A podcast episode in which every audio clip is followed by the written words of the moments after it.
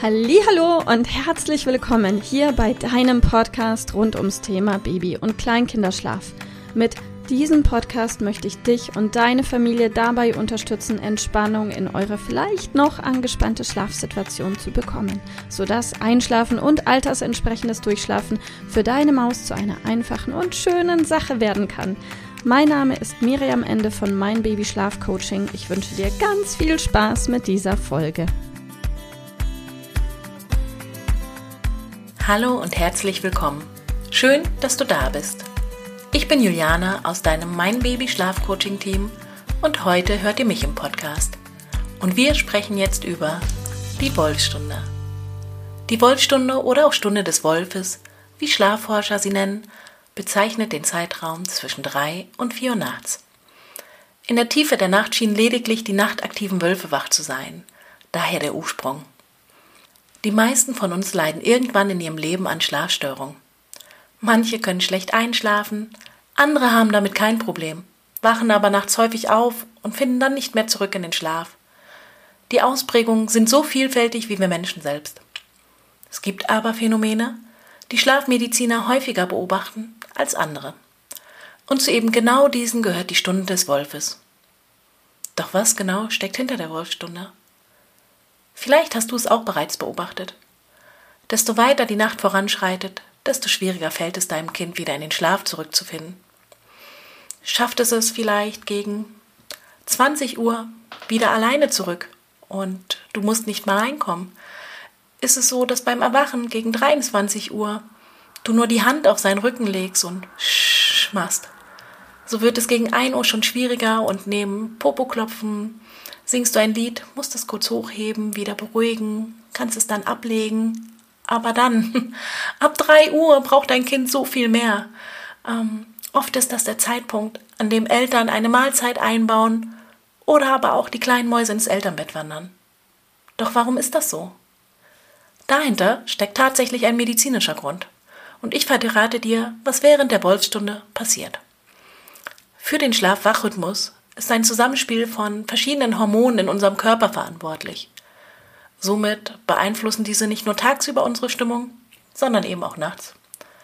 Ein hormonelles Ungleichgewicht im Körper ist schuld daran, dass viele Menschen mitten in der Nacht aufwachen. Keine Angst, dass du nachts mal aufwachst, ist ganz normal. Das kann sogar bis zu 20 Mal passieren. Meistens kannst du dich am nächsten Tag nur nicht mehr daran erinnern. Der Körper schüttelt nämlich das Schlafhormon Melatonin in der Dunkelheit aus. Er wandelt Serotonin, das oft auch das Wohlfühlhormon genannt wird, in Melatonin um. Und noch ein Hormon spielt eine Rolle. Das Cortisol, mit dem sich der Körper vor Stress schützt.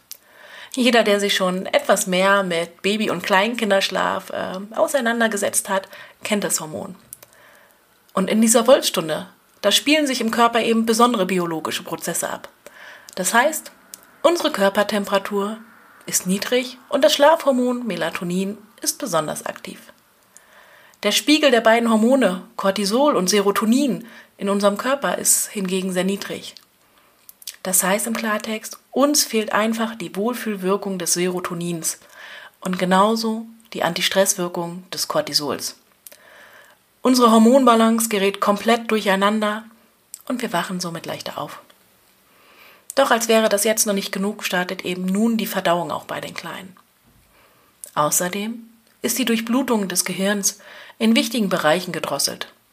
Das heißt, wir sind oft dünnhäutig. Ihr kennt's vielleicht, bei uns Erwachsenen macht sich das so bemerkbar, dass die Gedanken rasen, die kreisen. Wir sind vielleicht ängstlich und auch ein bisschen pessimistischer.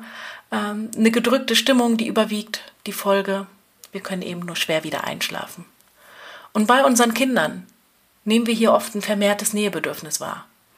Ablegen ist vermutlich äußerst schwierig, wenn nicht sogar aussichtslos. So wie du hörst, bist du mit dieser Herausforderung also nicht allein. So wie dir geht es da draußen ganz, ganz vielen Mamas. Und ich hoffe einfach, dass ich dir mit dieser Podcast-Folge heute näher bringen konnte, warum es eben deiner Maus um diese Uhrzeit so schwer fällt, wieder in den Schlaf zurückzufinden. Und ich freue mich, wenn wir uns einfach auch das nächste Mal wieder hören. Alles Liebe, deine Juliane.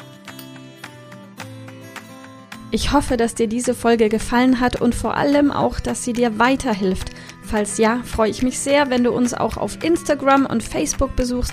Dort teilen wir täglich wertvolle Tipps mit dir rund ums Thema Babyschlaf, die dir dabei helfen sollen, mehr Schlaf und mehr Lebensqualität zu bekommen.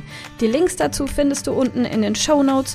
Und solltest du dich vielleicht auch beruflich verändern wollen, weil du dich schon längere Zeit fragst, ob das, was du im Moment machst, wirklich alles gewesen sein soll, dann kannst du dich gerne um einen Ausbildungsplatz zum Schlafcoach für Babys und Kleinkinder bei mir bewerben. So oder so. Die Links findest du in den Show Notes. Kontaktiere uns einfach. Wir rufen dich ein für ein kostenloses Infogespräch. Ich freue mich auf dich, deine Miriam. Tschüss.